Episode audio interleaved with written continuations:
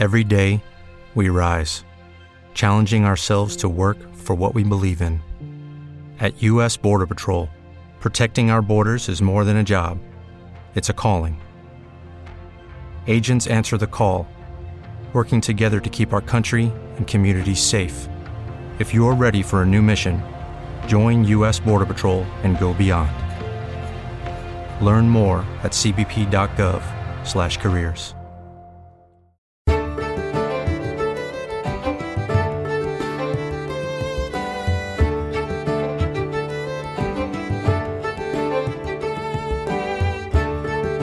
Bienvenidos a Primum Gradus, tu podcast de historia y humanidades en general. Os habla Ricardo Silvestre. Y hoy es el primero de una serie de capítulos, no sé cuántos serán, dedicado a las virtudes, a las virtudes clásicas, a esas que nos remontan a Sócrates, a Platón, a Aristóteles, a Cicerón, a Séneca, a Marco Aurelio, y que de ese mundo clásico pasaron a la Edad Media. Y en la Edad Media fueron la base de la elaboración de la moral, por ejemplo, de Tomás de Aquino. Y llegaron hasta nuestros días, pero a la actualidad han llegado un tanto maltrechas las virtudes. Maltrechas no en ellas mismas, sino en la percepción que la gente tiene de ellas mismas. A ver cómo me explico. Si alguna vez, bueno, alguna vez me ha pasado, sí, que he dicho, voy a hablar de virtudes. Entonces la gente dice, no digas virtudes, di valores, que al fin y al cabo es lo mismo, pero con lenguaje actual, porque lo de virtudes suena raro, suena a carca. Digo, pero es que no es lo mismo. ¿Cómo que no? Pues vamos a aclarar primero qué, es las, qué son los valores y qué son las virtudes, que no se tienen por qué contradecir, son dos cosas distintas, tienen alguna relación, pero son bastante distintas. Los valores son percepciones de la inteligencia, de la razón, que, que ve cosas que son buenas y deseables y que son convenientes. Y dice, pues mis valores son estos, mis valores son lo primero, el honor podía ser, ¿no? O lo primero, mi familia, o lo primero, lo que queráis. En principio tienen que ser cosas buenas, ¿vale? Vamos a suponer que la gente tiene claro lo que está bien y lo que está mal. Este es otro asunto, ¿no? Pero bueno, estos son mis valores. Bueno, muy bien, pues estos son mis valores. Pues para alcanzar la, perfección dentro de lo que cabe, en este mundo mundano, pues hombre, la perfección nunca se consigue, pero para avanzar hacia ella no hacen falta valores, hacen falta virtudes. Las virtudes son hábitos buenos que nos impulsan a hacer el bien, eso que nosotros percibimos como bien. Los valores son lo que nosotros percibimos como bien, es una adhesión meramente intelectual, mientras que las virtudes hablan de poner en práctica los pasos necesarios para conseguir el bien. Esta es la gran diferencia. Son hábitos buenos que adquirimos o tenemos por naturaleza, porque hay gente bueno, que sé que es valiente por naturaleza, que ponemos en marcha para adquirir una cosa que nosotros consideramos buena. Mientras que los valores, pues eso, son elecciones intelectuales. O sea que hay una gran diferencia, como podéis ver. Entonces, hecha esta diferenciación, pues vamos a empezar a hablar de virtudes. Y por el camino, pues intentaremos desentrañar el por qué hoy las virtudes están mal vistas. Y bueno, después de esta necesaria distinción ya podemos adentrarnos de lleno en el mundo de las virtudes. De la virtud. ¿Cómo se llamaba a la virtud en la antigua Grecia. Los griegos fueron los primeros que teorizaron largo y tendido sobre la virtud. Pues se llamaba arete. Y significaba básicamente, no vamos a entrar en el porqué de esa etimología, pero nos lo creemos, excelencia o perfección de las personas o las cosas, es decir, el grado de, eminencia de cada cosa. Así lo entendían, por ejemplo, Hesiodo, Homero, todos estos, hasta el siglo IV, lo entendían así, básicamente una fuerza o capacidad. Eso era la arete. El vigor y la salud, por ejemplo, eran la arete del cuerpo. La sagacidad, la inteligencia y la previsión eran la arete del espíritu. A partir del siglo IV aparece Aristóteles y le da un giro a este término. ¿Por qué? Porque pone mucho énfasis en la lucha y en la implicación en conseguir un fin, en este caso el aumento de la arete. Y bueno, y así la toman los romanos y aparece la palabra virtud, que viene del latín virtus virtutis o virtus virtutis, que a su vez deriva del latín vir, que significa varón, hombre, porque lo asocian con la cualidad del valor propia de lo masculino en el pensamiento antiguo, lo siento. Tanto griegos como romanos eh, serían hoy considerados machistas, pero así son las cosas. En todo caso, vemos que aquí ya hay un matiz nuevo que implica lucha y ganas de conseguir un fin. Ese fin es efectivamente la excelencia o perfección de las cosas, pero con ese matiz. Y ya hecha esta presentación, mm, esta presentación del origen de la palabra, de la palabra virtus virtuti romana, pues aparece en virtud en castellano y, y en otras lenguas latinas, palabras semejantes, pues vamos a hablar del que dijeron los antiguos griegos. Y empezaremos por un carro que imaginó Platón, el carro de Platón. Platón era muy aficionado a explicarnos su filosofía mediante unas, digamos, historietas, los llamados mitos. Ahí recordaréis seguramente el mito de la caverna, que ahora no vamos a hablar de él, y nos vamos a fijar en otro de sus grandes mitos, el mito del carro alado, que tiene tres personajes. Dos corceles, uno blanco y otro negro, que tiran de un carro y encima de ese carro está el tercer personaje, que es el conductor del carro, el auriga. Vamos a ver la función de cada uno de estos personajes y con ello vamos a tratar de entender el funcionamiento del alma humana según como lo veía Platón. El caballo negro representa los deseos de placer. Es negro y difícil de dominar, es díscolo, porque siempre está revolviéndose y mirando las cosas que hay a su alrededor, quiere todo lo que le apetece.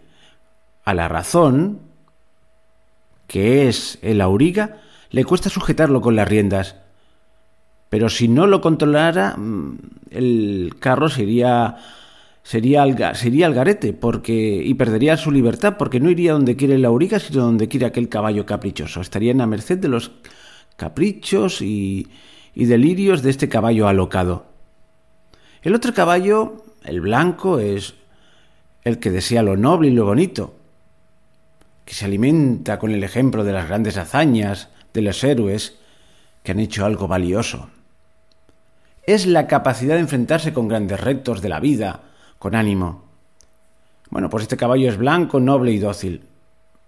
Y no es que un caballo sea malo y el otro bueno. Aunque uno sea más noble que el otro, los dos son necesarios para tirar del carro. Si no tuviésemos deseos, pues eso, de satisfacernos nuestras necesidades de comer, que eso entra dentro del apartado del caballo negro, pues nos moriríamos de hambre. Seríamos un puro idealismo que no iría a ninguna parte.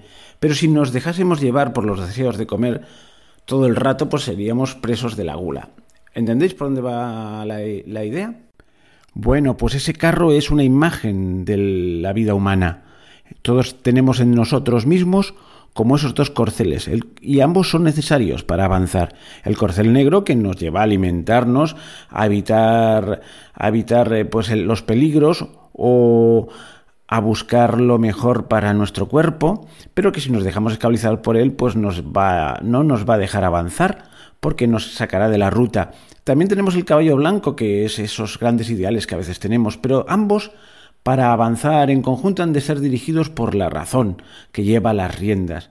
Este programa pretende hablarnos de las virtudes tal como han llegado a nosotros, y el camino para llegar hasta nosotros pues pasa después de Platón a través de Aristóteles. Y Aristóteles y después Santo Tomás y otros filósofos que siguen su línea en la Edad Media le pusieron nombre a estos dos caballos, que son apetito irascible y apetito concupiscible.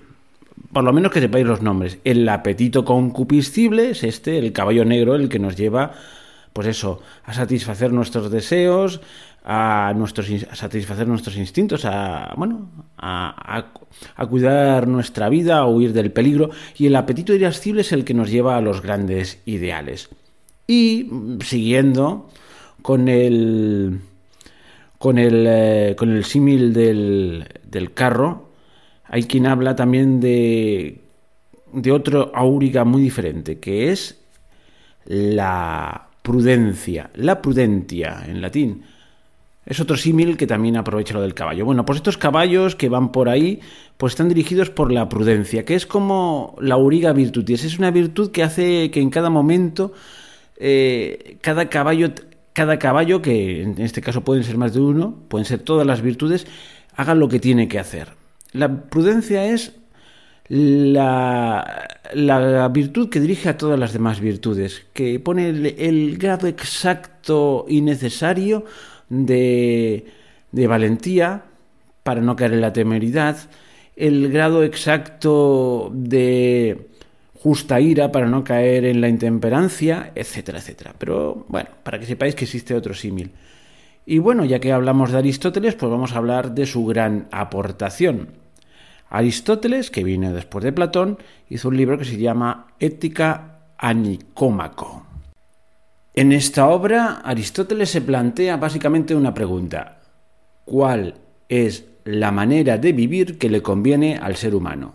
O dicho de otra manera, ¿cuál es la manera más digna de vivir para un ser humano? Aristóteles se plantea qué es lo más digno para el ser humano, con lo cual parte de la base que hay unas cosas que son dignas para el ser humano y otras que no son dignas del ser humano. Hay unas cosas que son buenas y otras que no son buenas. En pocas palabras, que tiene una determinada naturaleza concreta que requiere una serie de hábitos buenos para llegar a su consecución. ¿Por qué? Porque el hombre es como tiene que ser, está predeterminado por su naturaleza.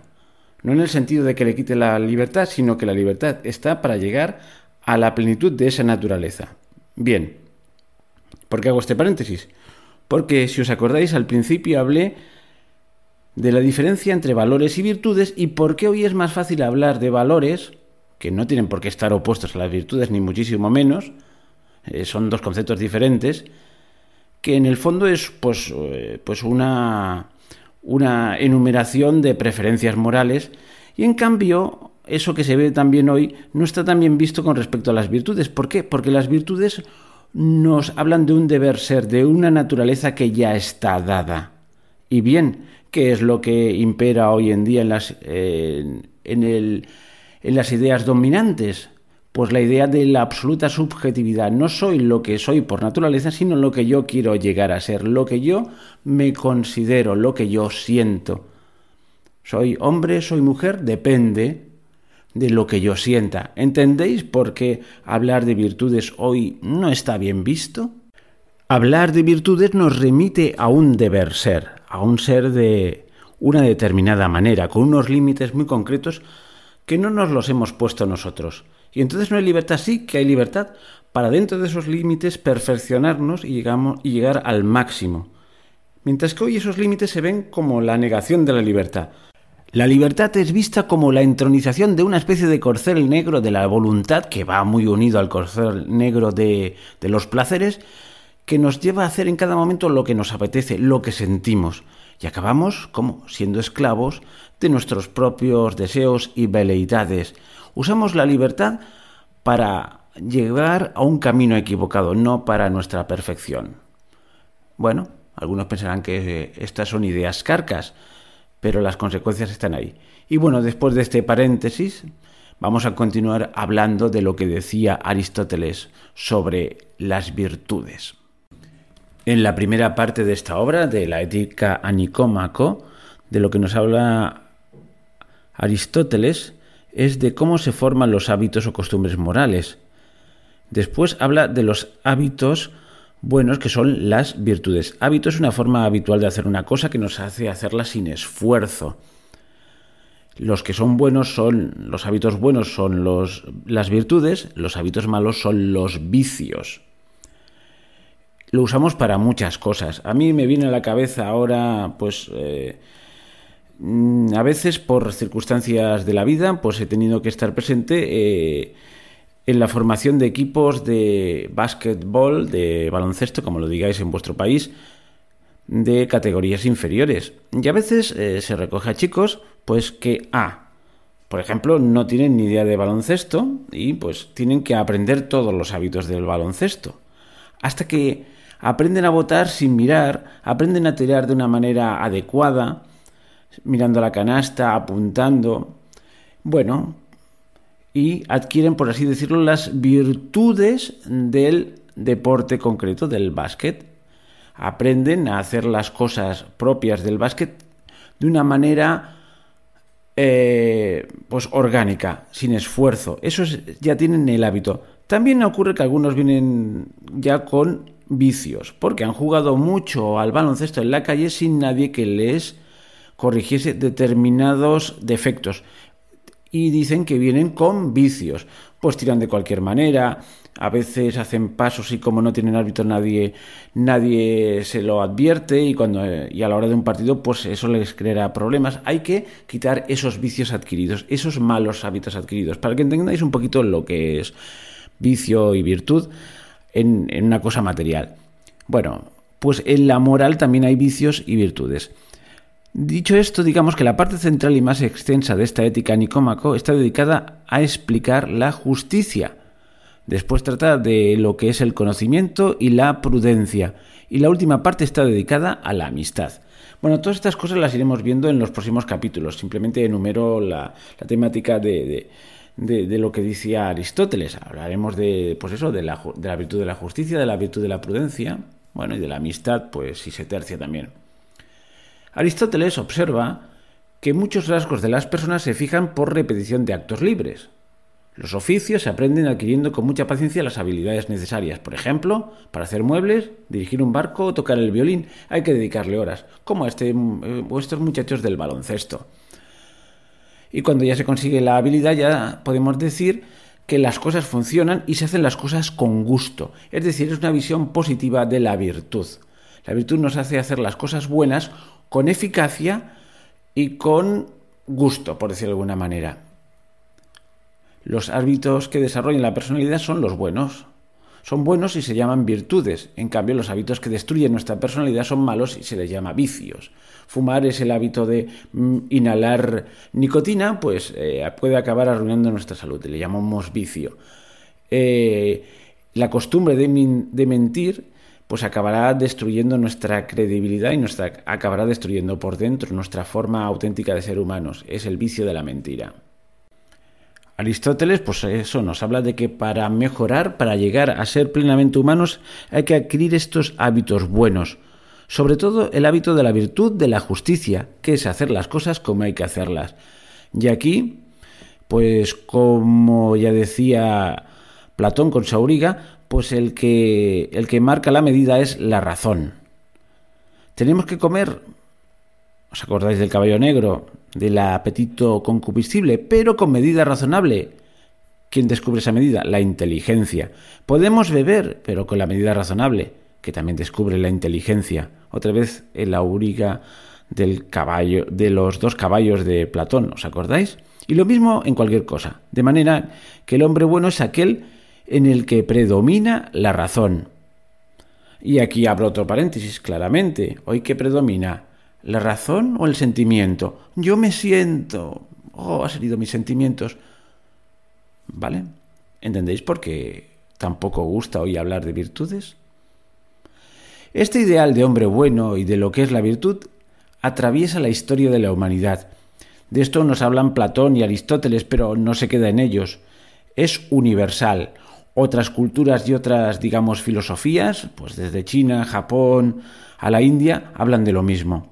Es la clave del humanismo clásico y hoy es igual de útil que cuando Aristóteles la explicó a sus discípulos. Y ya como broche de oro de este primer capítulo introductorio a las virtudes, luego las iremos viendo una por una, pues vamos a hablar del ideal del sabio y de las cuatro virtudes las cuatro virtudes que los estoicos, eh, Séneca, eh, Marco Aurelio y compañía, inspirándose en Platón y Aristóteles, consideraron las principales, que son prudencia, justicia, fortaleza y templanza. Hay muchas más virtudes o hábitos buenos que pueden desarrollar la personalidad humana, pero consideraban que estas cuatro eran las principales, las llamadas virtudes cardinales, Además, se correspondían bien con el esquema que Platón hizo sobre el alma. Según Platón y Aristóteles, en el alma humana hay cuatro grandes capacidades. La inteligencia, que es la principal, y bueno, y creo que no necesita mucha presentación. La voluntad, que es la capacidad de decidir libremente, de llevar las riendas. Pues bien, la virtud propia de la inteligencia para conducir bien el carro del alma es la prudencia, ¿os acordáis? Auriga virtutis, la prudencia, la virtud que perfecciona la voluntad de la justicia, y la virtud que gobierna el caballo de los deseos, el caballo negro, es la templanza o moderación. Y la virtud que gobierna el ánimo para afrontar y resistir las dificultades en la lucha por lo bueno es la fortaleza. Por esto son las cuatro virtudes principales. Y creo que con este broche de oro ya es suficiente por hoy. Hemos acabado nuestra introducción a las virtudes desde una visión clásica. Os espero en el próximo capítulo. Si os ha gustado, poned un me gusta. Podéis hacer todos los comentarios que queráis y hasta podéis criticar siempre educadamente y con afán de que mejoremos. Pues eso a través de los comentarios de iVoox, de YouTube, de donde sea, también a través del mail primumgradus.gmail.com y ya sabéis de mi sitio preferido con notas de voz en el WhatsApp del programa, que lo tengo aquí apuntado que nunca me acuerdo, espero que lo miro, el número de WhatsApp, un segundito, que lo tengo aquí, tatán, tatán, a ver, Primum Gradus, muy bien, 644-190223, repito, 644-190223 con el más 34 delante si llamáis desde fuera de España acordaos, más 34. Y ahí podéis dejar vuestras notas de voz. Es un WhatsApp que solo lo uso para esto. Y así vuestras notas de voz podrá salir como la voz del oyente. Y bueno, ya no me enrollo más y hasta el próximo capítulo en el que hablaremos de las virtudes o de lo que sea, pero habrá continuación de esto, eso os lo aseguro. Hasta pronto. Como nuevo cliente de Western Union, puedes disfrutar de una tarifa de envío de 0 dólares en tu primera transferencia internacional de dinero en línea. Envía dinero a los tuyos en casa de manera rápida, fácil y conveniente. Visita westernunion.com o descarga nuestra app hoy mismo y tu primera tarifa de envío corre por nuestra cuenta. Aplican ganancias por cambio de moneda. Disponible para tarjetas de crédito y envíos a Cuba. Servicios proporcionados por Western Union Financial Services Inc. NMLS 906983 o Western Union International Services LLS NMLS 906985.